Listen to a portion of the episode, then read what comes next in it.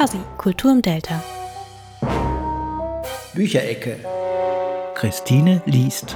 Und ich lese nicht nur sehr gerne, sondern ich unterhalte mich auch gerne über Bücher. Und deswegen habe ich neulich eine Grundschullehrerin gefragt, welche Bücher setzt du denn besonders gerne ein? Sagen wir mal im Ethikunterricht. Sie hat da gar nicht lange nachgedacht, sondern in ihre Tasche gegriffen und ein Bilderbuch herausgeholt. Das kannte ich sogar, aber ich hatte es nicht mehr so richtig in Erinnerung, wusste nur, dass es genial ist und es heißt Heute bin ich. Es ist ein Buch über Emotionen. Geschrieben und gemalt hat es Mies van der Hout. Es ist eine niederländische Künstlerin. Ich war auf ihrer Seite und ja, sie hat ganz viel Bilderbücher gemacht, illustriert, aber auch geschrieben. Und dieses Bilderbuch, das wird euch ins Auge stechen, wenn ihr in die Bücherei geht oder in eine Buchhandlung. Das ist so schade, dass ich es euch nicht zeigen kann, aber ich beschreibe es. Es ist wie mit Wachsmalstiften sind die Bilder gemalt, also unten ganz bunt mit den vielen bunten Stiften und dann da drüber schwarz und dann rausgekritzelt. Und es werden darin 20 Emotionen beschrieben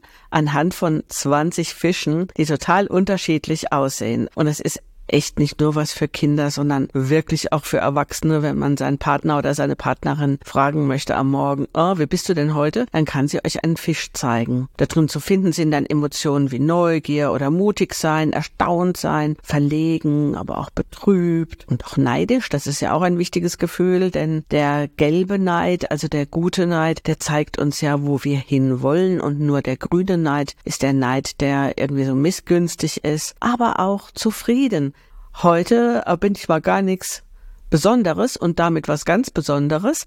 Ich bin heute zufrieden. Also habt viel Spaß dabei, euch selber zu erforschen oder eure Liebsten um euch herum mit heute bin ich. Ein Bilderbuch Mies von der Haut hat es für uns geschaffen.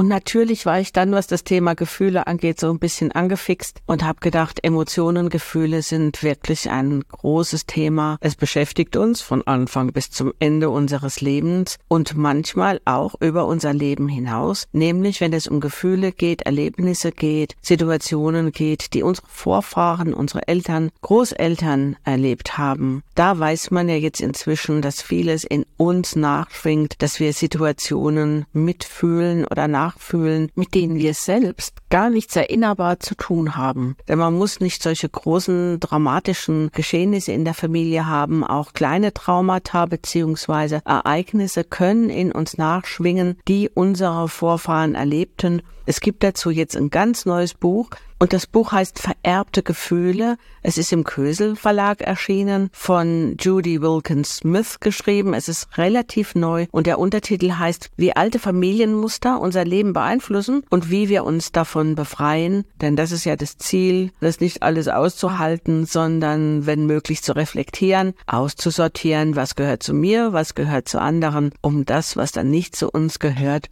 loszulassen. Und da ist dieses Buch eine wirklich gute Begleiterin oder ein guter Begleiter. Ihr werdet darin nicht nur viele Anregungen erhalten, sondern auch Übungen, die euch helfen, ein bisschen Ordnung in die Gefühle zu bekommen. Ja, und dann fiel mir noch ein Büchlein in die Hände, geschrieben hat es Axel Hacke, über die Heiterkeit in schwierigen Zeiten und die Frage, wie wichtig uns der Ernst des Lebens sein sollte unschwer zu erkennen, dass es sich auch hier um Gefühle handelt und auch gut zu verstehen, dass er sich damit beschäftigt, denn die Welt ist im Moment sehr unruhig und es, und es ist für viele Menschen sehr schwierig, hier ausbalanciert zu bleiben. Axel Hacke, das gefällt mir bei diesem Buch sehr gut, erzählt von sich selbst, er lässt in seine Seele blicken und wie schwierig es für ihn ist, tatsächlich heiter, gelassen oder fröhlich zu sein. Er ist ein Melancholiker wohl, ein tiefsinniger Mensch und kann nicht so über jeden Spaß gleich mitlachen, wie es vielleicht die Umstehenden gerade tun. Da erkenne ich mich auch ein kleines bisschen wieder und deswegen habe ich sehr interessiert dieses Buch gelesen bekam dann aber etwas, mit dem ich nicht gerechnet hatte, denn dieses Buch ist nicht eine launige Erzählung, es ist keine Kolumne, sondern er hat sehr viel recherchiert,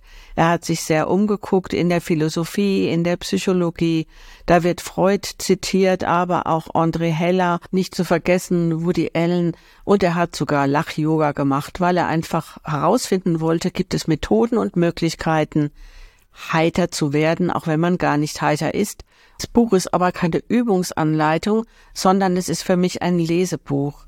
So viele Aspekte sind drin und so viel Nachdenkliches und Nachdenkenswürdiges. Es hilft zu reflektieren, wie man selber mit Krisen umgeht. Und Axel Hacke nimmt einen da ebenso ein bisschen mit an die Hand, weil er uns in sein Leben und in seinem Kopf spazieren gehen lässt. Das ist das Anrührendste eigentlich für mich in diesem Buch. Also ich kann es sehr empfehlen, besonders wenn man viel Straßenbahn fährt, denn es hilft hier reinzulesen, wieder rauszuspringen, wieder reinzulesen, nachzudenken und bei sich selber mal zu schauen, wie geht es mir eigentlich, was macht mich heiter, was macht mich gelassen, was bringt mich in die Balance oder wo möchte ich gerne noch mal weiterlesen an den Stellen, wo Axel Hacke nur kurz zitiert hat.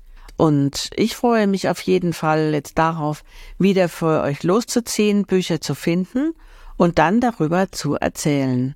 Ein heiterer Aspekt für mich. Fuzzy, Kultur im Delta.